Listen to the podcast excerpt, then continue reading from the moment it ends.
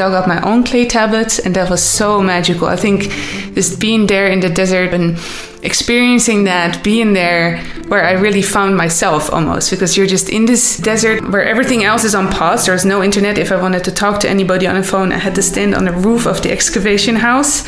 We didn't have any contact with the outer world. It was just us, and that was so magical. So for me, that was really the moment where I thought, this is what I need to do. Ask Different, der Podcast der Einstein Stiftung mit Leon Stebe. Irene Sibbing Plantholt is looking back and forward at the same time. She studies how people experience time in ancient Mesopotamia. And we will talk about her magical moment and about lifetime three, four, five thousand years ago. Her focus is how life was perceived, especially when confronted with illness and death. So here we are, in the midst of a pandemic. What was it like back then, and what could we learn from this today? Irene Sibbing Plantholt is a Assyriologist, research associate at the Einstein Center Chronoi, a center that researches time and time awareness in the ancient world. So, welcome, Irene, and thank you for being my guest today. Thank you for having me. What do you know how was time experienced during epidemics back then in ancient Mesopotamia? So they were much more experienced in handling pandemics or epidemics in a Than way. we are. Yeah, because they they were much more used to to being confronted with them. For us, this is really something new that a lot of people have not experienced ever. And just like we have now, they they would want to keep track of it. They're afraid of it, and they are waiting for it to be over. And they didn't have the means that we have nowadays to fight infectious diseases, but they could, for instance, keep distance and try. In their case, the epidemic wasn't caused by little microorganisms, uh, but by deities. And what they could do is try and appease these deities that inflicted these. So it these was a time of rituals, a lot of praying Yes. to these deities. Mhm, Yeah, but there's also practical things. So, for instance, keeping distance, uh, saying people shouldn't go in each other's houses, some rough things like people that are living in infectious areas shouldn't go out and people shouldn't go in and wait for the last person to die. So this is Yeah. social distancing Yeah. in the ancient world. Yes, but in that, not to prevent disease, but when it's there, not to spread. That's the difference, I guess, than what we have nowadays. How did the people deal with this situation? You said that there was a high level of uncertainty as well Mm-hmm. as we have, but today we have apps, we have science, we have Netflix and stuff like that, but nothing close existed at that time. The sources that we have nowadays on what happened during epidemics are uh, mostly letters, and there's some other slivers of literature. You will find some. You we have Omina, so predictions of what will happen. Let's say a baby is born and has three feet. This will have the, these and these consequences, and these consequences can have bearings on the entire countries. For instance, an epidemic, and then it says there will be an epidemic. Uh, people should not go into each other's houses. So there we give these little tiny pieces of information. Uh, but letters are the most interesting because they report on current affairs. So it will be, hey, in this town there was an illness going on. This is the current state, and that will be written on, on clay tablets, and that then will be sent with a messenger to, for instance, the king. They will report, hey, in your kingdom and this in this area there are diseases and it's spreading rapidly. Yeah?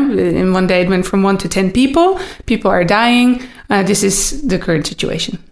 And these letters are your sources Yes. to know what happened back then? Yes, of me and my colleagues. Yeah. Wow.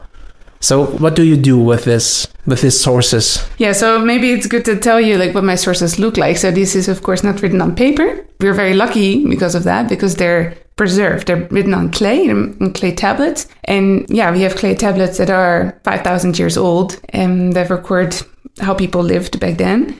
And these letters are part of that. And so these can be very like little, I that little peeks into life, life back then, 2000, uh, 4000, uh, 5000 years ago.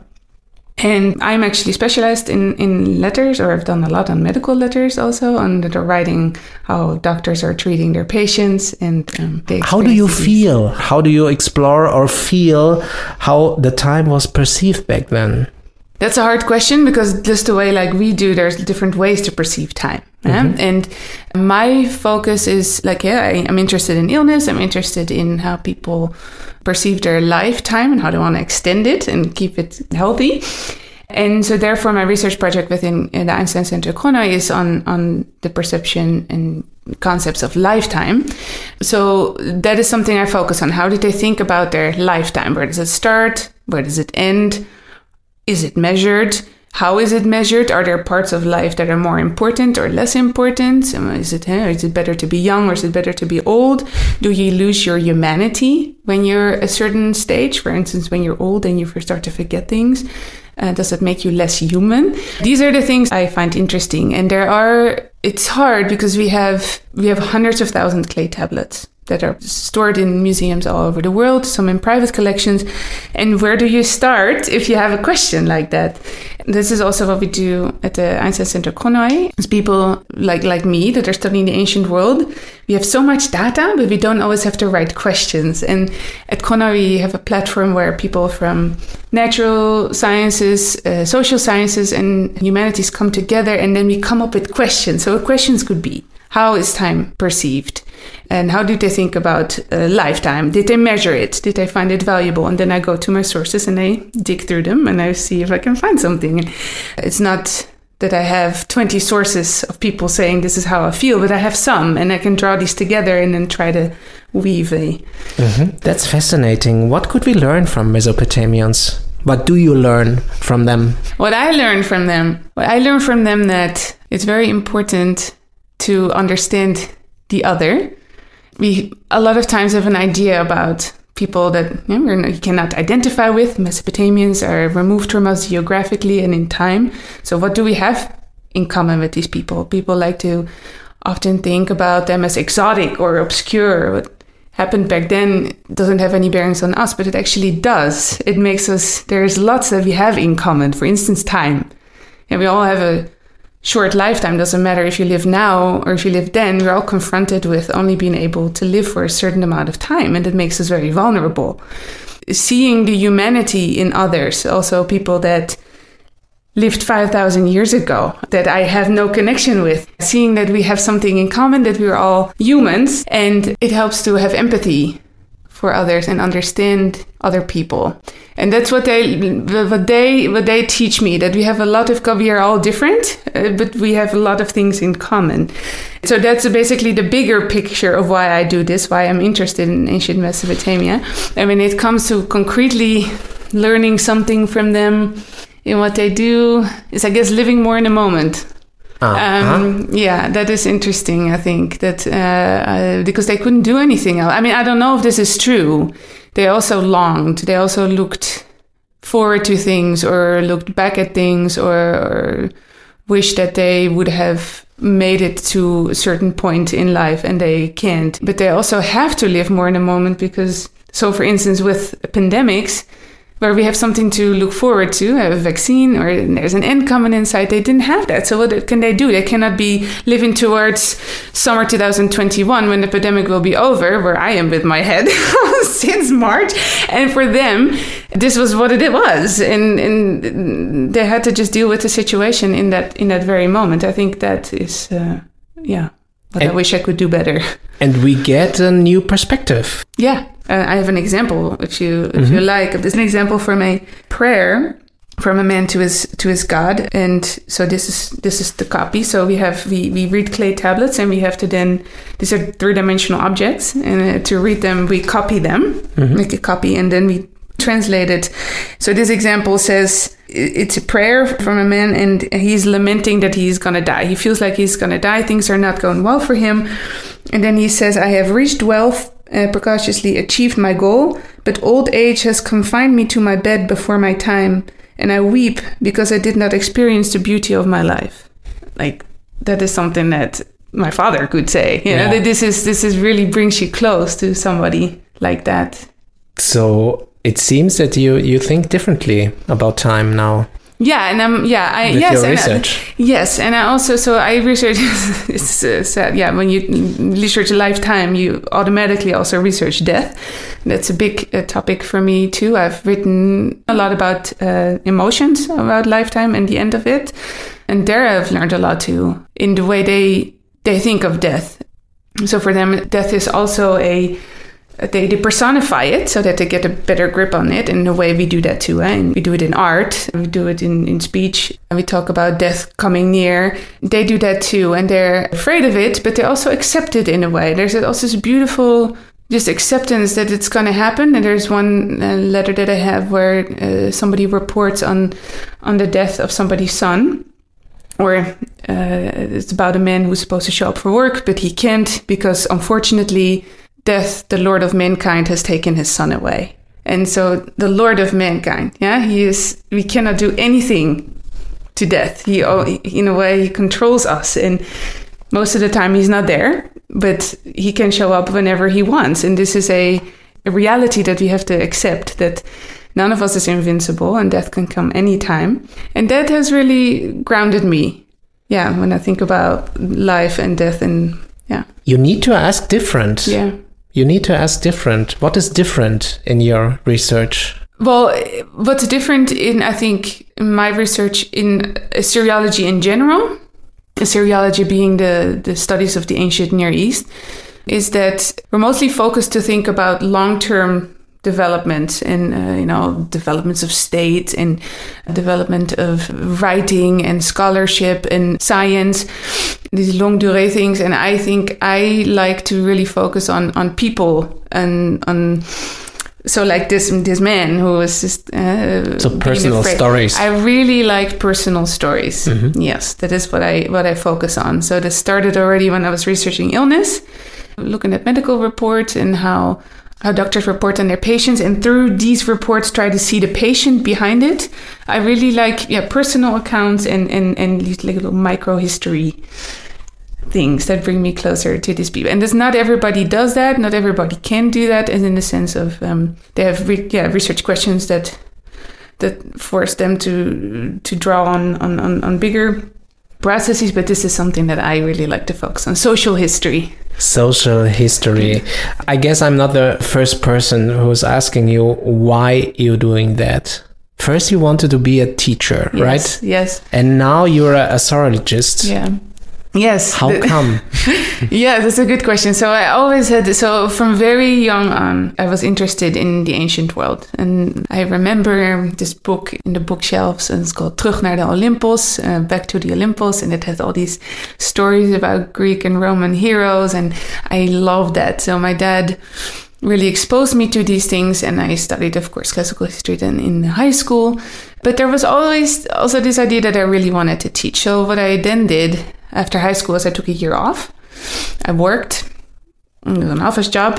And I was thinking like what do I really want to do? And I immediately started missing research. So I started to just then sort of read up myself and immediately knew that by the end of that year I really needed to go back to university or needed to go to university. And back then there was a uh, or there still is a study called Oudheidkunde in Amsterdam ancient cultures and I wanted to do that. And I was going to study Greek and Latin. That was what I wanted to do. And the teaching was at that point I thought maybe I can do that at another mm-hmm. time. That's and also knowing now it's also a part of your job as an academic but i didn't know anything about that back then. So i studied that and the first day of class ancient cultures also has Assyriology or used to have that. And there was this intro class and they presented this curious writing in these new languages that I had never heard of. And I was immediately passionate about this. Like, I need to do this. Like, this is something completely crazy. this is a new script. This is a new language. So I started to, to, to take these classes instead, instead of Latin. And I loved it and I was good at it. And my teacher, after three months, said, Guys, I'm going to be gone for a month. My teacher, Frans Wiggermann, who still is a very dear mentor of mine mm-hmm. He went to Syria. I said, I'm not there for the whole month. I'm in Syria. I was like, what? This was in 2003. I'm, I'm in Syria. I said, what? You go to Syria to look at these clay tablets? And then he said, yes. I do that every October. And then I'm part of an excavation. And I said, I need to do that. So I signed up. And that August, the following August, I was allowed to come on the excavation. And for three months, I was in Syria. I was there where these things happened. I saw the things that they used to see. I the next year I came along again and I dug up my own clay tablets, and that was so magical. I think just being there in the desert and or the steppe and experiencing that, being there really convinced me. So as soon as I got back from that excavation, I switched to full Assyriology uh, in Leiden. And this was your wow moment. That was my wow moment. Being there in Syria, I it was also a, a weird uh, talking about time, there was also a weird sense of timelessness there, where I really found myself almost because you're just in this you're just in this desert where everything else is on pause. There's no internet. If I wanted to talk to anybody on a phone, I had to stand on the roof of the excavation house and sort of hold my hand up to get any service. So we didn't have any contact with the outer world.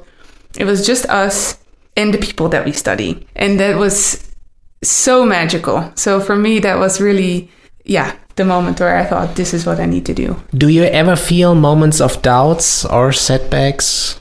No, yeah. I think academia is really is a really hard career path. What got me this far, as I said, I've been doing this for, for 17 years, and I've been very lucky. I've always had a job. After my PhD, I was able to. I did my PhD at the University of Pennsylvania. I studied here in Berlin, my master's. Then I went to Philadelphia, where I worked for a year, and then I got here. Most of my friends and colleagues, they're wonderful, they're fantastic, they're brilliant, but we can't get jobs. They are just simply not there. So it is a mix between passion and perseverance to get where you are, and a lot of sacrifices. And there are moments where you're wondering, like, do I, do I still want to make these sacrifices? And um, I again, I'm I'm very lucky, and so far I don't have anything to worry about. But you always need an exit strategy, and that is also very tiring. So that that is hard. So the reality of being a Assyriologist is not always pretty, but what we do is just so much fun. Because it's really hard to to to step away from it or say like, I prefer a constant, uh, permanent job somewhere when I can be reading these fun tablets. Yeah, so it's uh, Live the moment, you said. Yes, very much. That's a very good advice. Like, and and you never know what's going to happen. I never thought I would be sitting in, when I finished my PhD. I never thought I would be sitting in the Einstein Center Chronoi three years later doing a podcast with you. so it brings you, yeah, it brings you to. So, with the Einstein Center Chronoi, Yeah. in what kind of circumstances you are working here? At the Einstein Center Chronoi, we have a basic team. So we have three directors and three assistant of these directors, and which one uh, I am one of those. And so we work together and work very closely with my two colleagues. And then we have fellows in the house. So every year we invite uh, a fellow colleague or group of fellows that come and work here at the Chronoi house and that work on their own research on time within their discipline. And then we have research projects and that also come together during we come together during workshops and uh, we have a regular Chronoi talks as we call it sort of a lecture series and then workshops that we organize uh, and then we yeah we, we exchange and talk about our questions about time and we learn what kind of questions they ask which we then can use for our own research. So i had a I organized a workshop rethinking a lifetime and there i had fellows psychologists uh, we had a neuroscience cognitive neuroscientist egyptologist all these people from different fields coming together and talk about how they would study a lifetime and that yeah that gives great ideas, like very innovative and, and, and unusual ideas that I otherwise, or questions that I otherwise never would have asked. What do you do when, for example, you're not knowing what really happened? You are not able to connect the dots or the pieces you Yeah. see. That's frustrating. That happens a lot. Just my sources, I have to connect dots because a lot of these clay tablets uh, are broken. So you have to fill in the blanks there already. Yeah, that's where it starts. And then, yeah, you ask a question. And, and as I said, I have tons of sources, but yeah, the answer is not always, I don't even know if I'm going to find anything. For instance, I written something on death and, and, and emotions or like way grief and sadness uh, was expressed. And I was wondering if most of the time grief and sadness is expressed with sound. Are they ever quiet when they're grieving? Like that is something I was interested in. And then I look through all these texts to find something. And of course, I go now first to the words for, for silence or quiet. And then I go through all these texts and see if there's ever a connection to death or sadness. And I, I can spend a week on that and find nothing. Yeah, that happens. And And do you find something? in this case, I didn't. sadly, sadly. Well, there is, there is, as in uh, silence means death, but I didn't find anybody stating that they were silent because somebody died. So they can have a passive gesture, like being like laying on the ground or sitting down.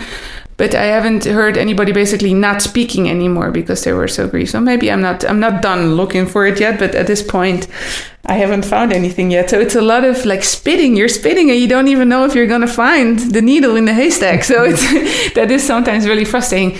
Also really fun because you always find other things eh, when you're doing that. You need to learn. That's what I'm learning now more about our ancestors. Mm-hmm. Because with this, we are able to understand better our life Yeah. today. Yeah. Is that what what is your approach as well? Yes, yes, and our fellow humans. Yeah, in a in a time of a pandemic, I guess, and uh, other sad things like uh, the death of George Floyd, where we all have to think about how we live with other people, and now we're all vulnerable. And what I really learned is that no life is less important. You know, people are dying of corona. We cannot say this person deserves less of a treatment than another person. That is, of course, a very current issue. Right now, we have things under control, but when it spikes, then who is getting the treatment for who is the IC bed? but there is no life less valuable and um, we are called to yeah I, feel really called because of this difficult time which we a lot of us are confronted with illness and death calls for empathy and uh, yeah as, I- as i said i kind of learn from that through through seeing the human in, in, in people on a clay tablet And what is your top number one wish for your study, for your research, for your scientific work? Is there a special task or a special goal you have? Well right now? My now right right now i'm in the middle of finishing preparing my uh, dissertation for publication so it's about to be ready and it's about to be sent to the publisher. That is right now my first goal. Getting this book that i've worked on for 10 years uh, this is this book on healing deities and healers in mesopotamia. That get that out that would be such a relief and an accomplishment to finally have my book on the shelf and be done with that. So from yeah, I'm just thinking in the present. this is in the present what I really, really need and want to finish the book. So you will try to learn more from our ancestors. Yes. So that's that's your passion. Yes, that is certainly Obsession. my passion. My almost an obsession. Yeah, yeah. No, my, my family members will certainly agree with calling this an obsession. Yeah, yeah, yeah. You do get really sucked into it, and uh, yeah, it's hard to hard to let go. Yeah, so just continue it. And for me, yeah, what keeps me what I really want to do is just contribute to contribute to our understanding of this of this fascinating society and yeah that is what my goal is for the future just to make it also more accessible to others hopefully so, um, we are not always the most accessible discipline as we talked about you need to know a lot of languages and to be able to access these sources and, and that makes it complicated but just bringing it out into the public is really important to me and there comes the teaching in again too like i really love to teach and yeah that those are ways also to little children i actually I worked in the States. I worked uh, with multiple schools where I would go in and teach modules on Mesopotamia, and I'm I'm doing another another one again this uh, fall online. Um, so that really gets me excited. And it's about a connection between the past and the present. Yes. So that's what they are doing. Yes, yeah, and between humans in general, I guess. Yeah, And that's what I learned from this conversation. Thank you very much. yeah. You're welcome. Thank you for having me. My guest today, Irene Sibbing Plantholt. She's a Assyriologist, research associate at the Einstein Center Chronoi. And my name is Leon Stebe. Thank you for listening to this episode of Ask Different, the podcast from the Einstein Foundation. I hope you will tune in next time. Till then, tschüss and bye bye.